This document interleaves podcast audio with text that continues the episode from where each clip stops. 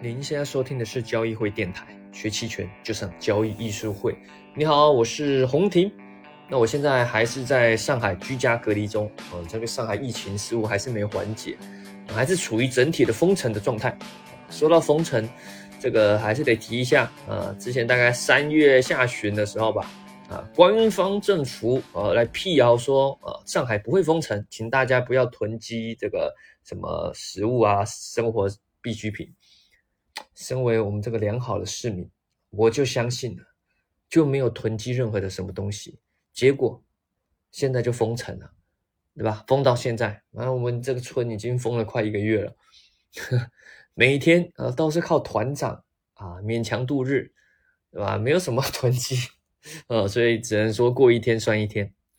当然，我们这个还算好的啊，这个对于实体经济哈，对于一些企业来说就很惨了啊，你封起来。这个无法运转的话，你的各种的场地的租金、员工的薪资啊，还有你的一些借贷的一些成本啊，每天都是烧钱啊。那我们现在整体的这供应链受阻，这对这个企业的一些呃经营啊是非常的困难啊。就像华为的，我是今天看到这个新闻啊，华为这个某个老总就说到啊，就如果上海不能复工复产啊，五月之后它各种的。科技啊，工业的那种产业链，呃，都会停产啊，因为他们各个都是有环节相关的嘛啊，尤其提到汽车产业，那那更不用提，如果华为都这样了，那更不用提很多的那种中小企业经营肯定是非常困难啊，加上咱们中国又不能像美国一样，对吧？大量的货币宽松，靠强大的金融产业和货币霸权来转移这个国内的各种经济的成本。这个只有美国可以做到，对吧？这中国主要还是产业资本，依靠实体经济，外贸更是重度的依赖。面对这情况怎么办？啊，那虽然这个问题不是在疫情就已经被提起了，之前其实经济从去年就已经开始下行啊，那各种释放啊利好的消息，各种重新开放房地产。依靠房地产再重新撑起的内需啊，这个陆陆续续一一直都有哈，像最近股市，对吧？最近算是比较好的就是房地产那些股票，还有之前还有一些基建股，对吧？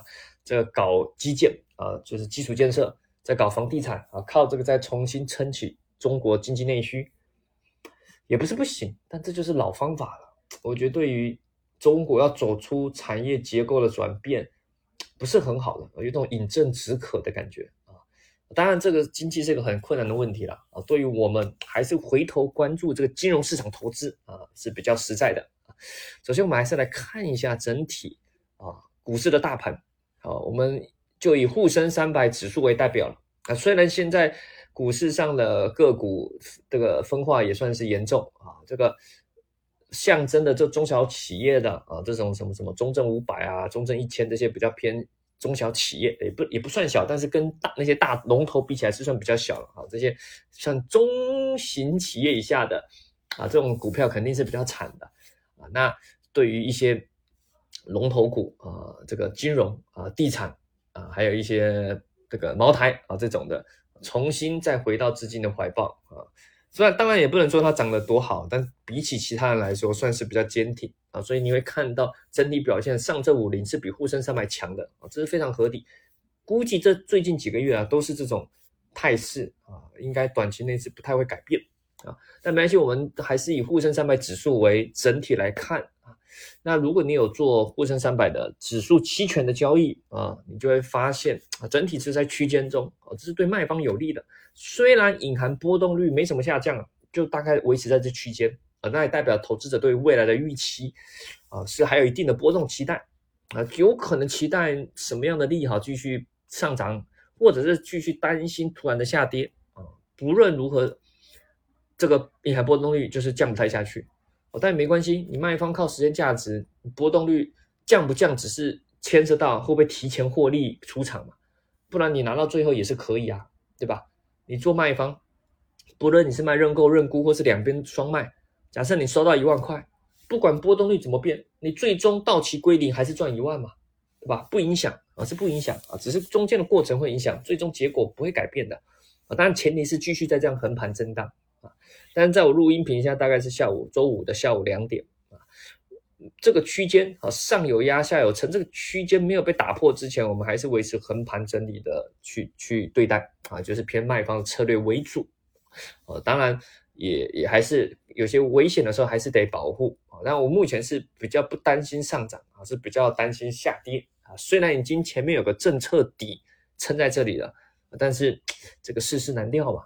那上方因因为有大大大量的套牢盘啊，加上整体这个形势不太好啊，所以即使要涨，涨起来也是比较困难啊。那加上我的整体部位是卖方策略，然后 Delta 啊是方向是稍微偏多啊，方 Delta 是偏正一些啊，所以是比较不害怕上涨的啊。所以这是近期的一些处理啦啊。那当然今天比较特别是周五是股指期权到期，沪深三百股指期权到期。这每个月的第三个周五哦，都是这个沪深三百期权会到期的啊，跟股指期货一样。那你如果是做买方，你就会发现 最近是没什么机会赚钱啊，要么就赚短线啊。但如果你稍微慢一点，就是左右打脸，对吧？啊，今天下跌赶紧追，明天上涨，哎呀止损啊，后天又下跌啊，对吧？就或者是你一追涨，它马上又回来啊，震荡行情就很容易来回打脸啊。那加上买方又会受到时间价值的耗损啊，就很容易啊，就就多空你都判断不准，左右打脸，然后又时间价值不断的递减，就一直归零，对吧？啊，当然面对这种股指期权末日啊，除了做买方末日轮哦，我们之前在培训中也提到，你可以做一些像什么末日抓蝴蝶的策略啊，对吧？啊，末日抓蝴蝶一成功哦，就是抓区间结算点一成功，哎，这个获利也不少了，不要小看它啊，这区间末日抓蝴蝶一成功。这个权利金也能收到不少的啊！你只要判断近期就是一个这个上下有一定的压缩的震荡空间啊，那这趁期权结算的时候，哎，去抓一下最后平值的权利金啊，这个是这是嗯获利也不少的啊。那前面啊有我们的一些听众朋友留言提到想要聊一聊双买策略啊，那我们今天就特别这个。一起去专门讲这个所谓的双买策略，哦，什么是双买策略呢？首先我们来看一下这个策略的组成以及它的目的，还有它使用实盘中需要注意的地方。双买策略顾名思义就是买两边啊，你就同时买入认购期权加认沽期权啊，不同的行权价啊，你也可以你也可以是同一个行权价，同一个行权价叫买入跨式策略，英文叫 straddle 啊，straddle 啊。你若买的是不同的行权价，那这个叫买进乐视策略，英文叫 strangle 啊，那听起来就不太一样啊。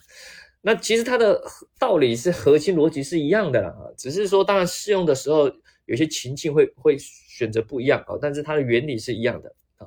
那你会发现它是买两边的期权，所以它是一个很典型的买方策略啊。你你买了一边看涨，又买了一边看跌嘛，对吧？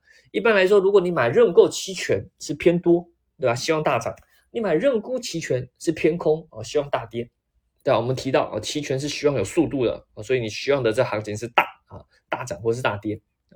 但你同时买两边是什么意思？对吧？你又买涨又买跌啊，到底到底是什么意思？对吧？你是双面人墙头草啊，到底是看多还看空？这就是期权有趣的地方。你要跳脱传统的多空思维，因为有时候多空不是很好判断，对吧？你也不知道是涨还是跌，但是呢，你知道接下来会有很大的波动，喂，这就很重要了。这就讲到双买策略，就是这个买方跨市策略的核心。你无法判断多空，你不知道接下来涨还是跌，但是你比较肯定的是接下来会有比较大的波动。哦，所以你看搭配音频下方的那个图，你会看到这个盈亏图啊。不论是大涨，右边到了红色区域，你就会赚很多钱；或者大跌，哎，进入红色区域也能赚很多钱，对吧？不论大涨大跌，都能赚很多钱。唯一比较不幸的是，就是行情停在中间啊，中间是绿色的区域，对吧？你看那个盈亏图，停在绿色的区域就会亏钱啊，就会亏掉你所有的权利金。所以也是怕，也是一个标准的怕横盘、怕时间价值耗损的一个策略。但是策略用在什么地方？哎，从这个策略组成以及我们刚刚提到它的核心，要要去希望行情有波动，对吧？那它就是在赌一个波动型的策略，所以它是一个最典型的期权的做多波动率策略。波动是没有方向的，你我你你波动起来就好了，对吧？你你也不用管它大涨还是大跌，你只要波动起来就好了。那这个通常是用在一个事件交易啊，或者是某些形态的时候可以使用啊。怎么说呢？我们先讲最典型的这个事件交易，就是你预期某个事件会发生，但这个事件的结果你不确定好坏。啊那你就可以用这策略，对因为这事件出来有可能是大好，有可能是大坏，对吧？那你不想去赌单边嘛？如果你做期货，这个买入期货做多，那万一大跌呢？那你赌错了，那不是亏很惨？赌对了，很好，会所嫩模都是你的。赌错了怎么办？回家种田是吗？啊，那你这样这样做等于是赌大小嘛？啊，那如果你用买入跨式策略，那就比较安稳，对吧？反正大涨大跌你都能赚钱。啊这个事件又很重要，你就觉得它会造成很大波动，你就可以用买入跨式策略。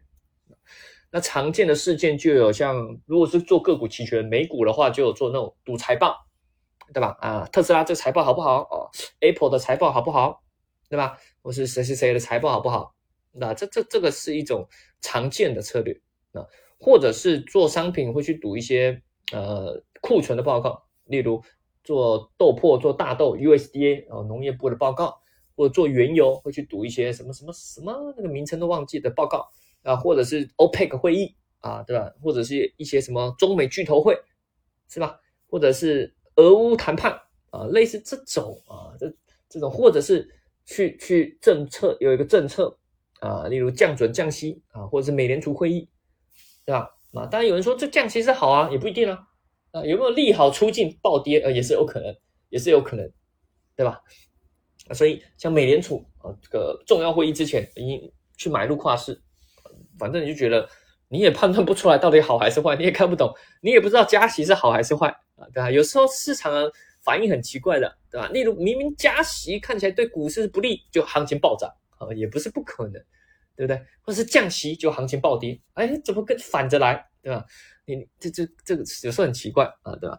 啊，那就适合用买入跨市策略。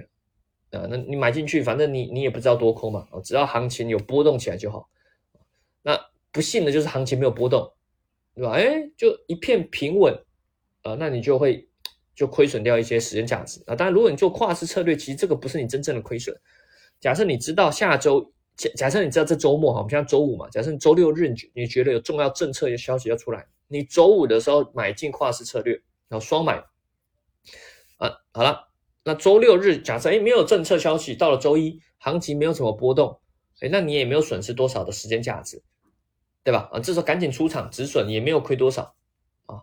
那比较有可能会亏比较多，就是突然波动率大幅度下降啊。所以你注意哦，买入跨市策略其实真正会亏损的是波动率的变化，隐含波动率的变化，就是你买之前它隐含波动率突然很高，那你会买的很贵啊，这是要注意的地方啊，因为。这个事件是大家都知道的话哦，那你就非常吃亏了。隔壁老王也知道要开开什么重要政策会议，对吧？这个政策呃，这个策略，我记得四五年前刚推广期权，那时候我在国内协助交易所协助一些券商推期权的时候，啊，介绍这策略啊，其实胜率蛮高的啊。有些新的投资者敢尝试的，那时候其实胜率蛮高的啊，就就赚到这些波动的钱，因为那时候没有很多人知道。买这个策略就成本不高但现在很多人都会了，对不对？像我们是听音频的听众朋友，我们这个听众朋友也有上万人，是吧？粉丝，那加上我们平常做期权实战培训，这个策略肯定也会提到。哇，那这这多多少人都会了？哎呀，重要事件啊，陈老师说过啊，赶紧去签双买。哎，你买我买，隔壁老王也买，那这个策略就买的很贵了，对吧？期权权利金就会变得很贵，很多人去买就会推高权利金，那反映到期权市场的专业术语就是隐含波动率变得很高了。这时候你去做双买策略就非常不利，除非未来的这个事件后的波动真的非常的大，如果不够大，普通大或者甚至不动，那你就很惨了，因为之前双买策略买在隐含波动率很高的时候，付出太多权利金。假设你周五买了，周六日没事，周一开盘，哎，行情没什么波动，那这个期权隐含波动率大幅度下降，权利金大幅度下下跌，正所谓的 Google 双杀，对吧？看涨看跌，两边权利金都跌，两你你你如果赌单边就只会亏一边，你现在买两边，两边都亏，对吧？那你假设你买一万好了，啊，的确最多亏一万，那么可能周一开盘一万只剩下三千了，是吧？拿着这个亏起来，呃，虽然就亏损有限了，但是也是亏钱嘛。啊，也是亏钱啊，所以要很注意，用这策略是非常需要判断隐含波动率的变化。买的时候不能买的太贵，然后这个事件结束的时候，你得预判，哎，如果突然大幅度下降的时候该怎么办？赶紧止损啊，什么之类的啊，或甚至做一些其他方式的对冲啊，这是要注意的地方啊。尤其这策略也不太适合长时间持有啊。但有时候你不会去赌事件，因为没有没有那么多事件嘛，那你又很想双买，那就得搭配一些形态。那有时候我们我们知道嘛，正所谓天下大势，合久必分，分久必合，横盘必突破，对吧？横盘很久必突破啊，但这突破不一定是上，也不一定是下，是吧？但它必突破，那那你不知道哪一边嘛？啊，所以面对一些形态横盘到一些关键地方的时候，你可以双买策略试试看啊，搏一下，搏一个突破了后的趋势啊，是可以的啊。那除此之外，其他的情境下都不太推荐去乱双买啊，你不能说。哎呀，有人学到这策略，就就常常会会说：“哎，老师，这策略太好了，我本身也不太会判断多空，对吧？我常常买了它就跌，我卖了它就涨。那你这策略我不用判断多空了，我就买进去，反正它总会涨上去嘛，然后总会跌嘛，我就买进去等嘛。啊，那不行啊！不要忘了啊，时间价值的耗损，你是买双买策略，你买的两边，所以你时间价值的耗损是两倍的，那两边都在耗损。啊，所以不能说买了买的等着放，除非你买的时候它的隐含波动率真的非常非常低，那就成本很低，然后离到期还远。例如，假设我们说现在沪深三百期权，如果你看到它隐含波动率已经剩下十了，哦，加权市场平均隐含波动已经来到十了，好了，那你买一个三个月后的期权双买，反正隐含波动率只有十，你又买三个月后，这个这个时间价值掉得很慢。三个月内稍微出一点上涨或下跌的一个一个趋势，你就能赚钱了，是可以的啊，因为它成本已经很低啊。但至于像现在这种隐含波动率不高不低的时候，你去乱买双买期权，就不是很有利啊，就长时间持有就很容易亏钱。所以还是得搭配一些逻辑或者是一些情境的判断去使用这个策略。但这策略如果真要讲，它也有很多的的的细节可以去讲。啊，甚至它牵扯到如何进场和出场，如何拆腿啊，还有它的进阶应用可以用成 gamma scalping 策略啊。什么是 gamma scalping 策略？是这样，因为你双买策略会遇到一个问题，我同时买认购加认沽，对吧？好，假设今天突然今天大涨五个点，对吧？哎，沪深三百假设涨五个点，涨百分之五，哎，这个这个不少不小了，对吧？很开心。但是你期待，哎，这个趋势来了，对吧？牛市来了，我怎么可能就现在止盈呢？等着啊，因为大涨，你买认购，你双买认购期权肯定赚很多，认沽期权肯定亏，对吧？但认沽期权亏损有限嘛，那认购期权获利无限啊，所以这就是双买策略的核心啊。你方向上就方向上就本身就赚很多了，哎，就你等了，过了一天，它跌了跌百分之五，我跌了五个点，跌回来，跌到原点了，上去第一天上去五个点，第二天下来五个点，回到原点，对吧？不，方向上，如果你做期货是不赚不亏的嘛。那期权呢？哎，那就不一定了。上下来回回到原点，方向上是回到原点没错。可是你过去了两天呢，对不对？你过去这两天是时间价值的耗损，那当然还没还没考虑到隐含波动率有没有下降呢？对吧？如果就这样重复了好几次，上去五个点，下来五个点，上去五个点，下来五个点，上去五个点，下来五个点，呃，这就你的确有波动，波动很大，对吧？五个点每天波动五个点，那那很大了，对吧？结果你看你双买策略还是亏钱了，每天回到原点一直亏钱，默默的亏钱。但这哎，老师这个不是做多波动率策略吗？波动很大，我怎么一直在一直在亏钱？哎，它的确波动很大，可是。它最终路径是回到原点啊，那这是牵涉到你需要去把中间这利润给刷出来，这是考虑到一个叫 gamma scalping 的策略啊，双买策略一进去之后，然后不断的利用期货或现货去做对冲，把这利润中间的路径过程赚出来啊。例如，你现在双买策略进去了，好，第一天大涨五个点，此时这这需要用到一点希腊字母，此时你的 delta 是正正的很多，然后你就去做空现货，把它回到 delta 为零的地方，中性，啊，第二天跌跌百分之五了。跌下来了，跌跌回百分之五，对吧？此时你的 delta 肯定会变成负的很多，哎，那那怎么办？你刚刚不是做空吗？那你现在变成负很多，你就把平仓嘛，对不对？又让它回到，把它调回 delta 中性。所以你会看到，在调回 delta 中性的时候，你就不断的实现买低卖高，波动越大，你买低卖高这个利润就越大。那中。即使期权在时间价值是有在耗损，可是你利用期货或现货在里面做对冲的时候，在这个路径中，你就把大幅的波动利润给赚出来了。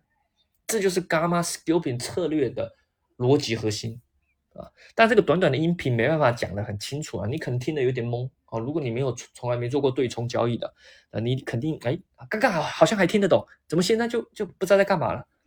没关系。这个还是需要点时间学习啊！你可以利用我们交易艺术会在 B 站上各种视频啊，这直播讲座上都有讲过这些策略啊，或者是你也可以去买我们的这个期权新世界啊，我之前出了书啊，里面有专门一个章节就在讲这个买入跨市策略，还有 Gamma Scalping 这个策略搭配这个案例解析啊，这是非常详细的啊。这这书你上上上什么京东、天猫、当当什么应该都买得到啊，期权新世界。啊，那个书的封面我也放在下方的这个音频，这个喜马拉雅音频下方啊留言区啊，你可以看到这书的封面，所以可以推荐大家去看啊。好，那当然你想学习学习更多期权知识技巧啊课程啊啊，欢迎啊啊咨询我们的小秘书，或利用我们的微信公众号啊，或者是在喜马拉雅电台啊私信咨询我们啊，都是可以的。当然，如果你想听什么，也欢迎啊提供给我们建议，我们会尽量。啊，贴近啊，大家广大投资者的心声啊，尽量贴近大家想要了解的，我们去做呃期权知识的解析和讲解。好了，那我们今天的音频就到这边喽啊，我们下期再见，拜拜。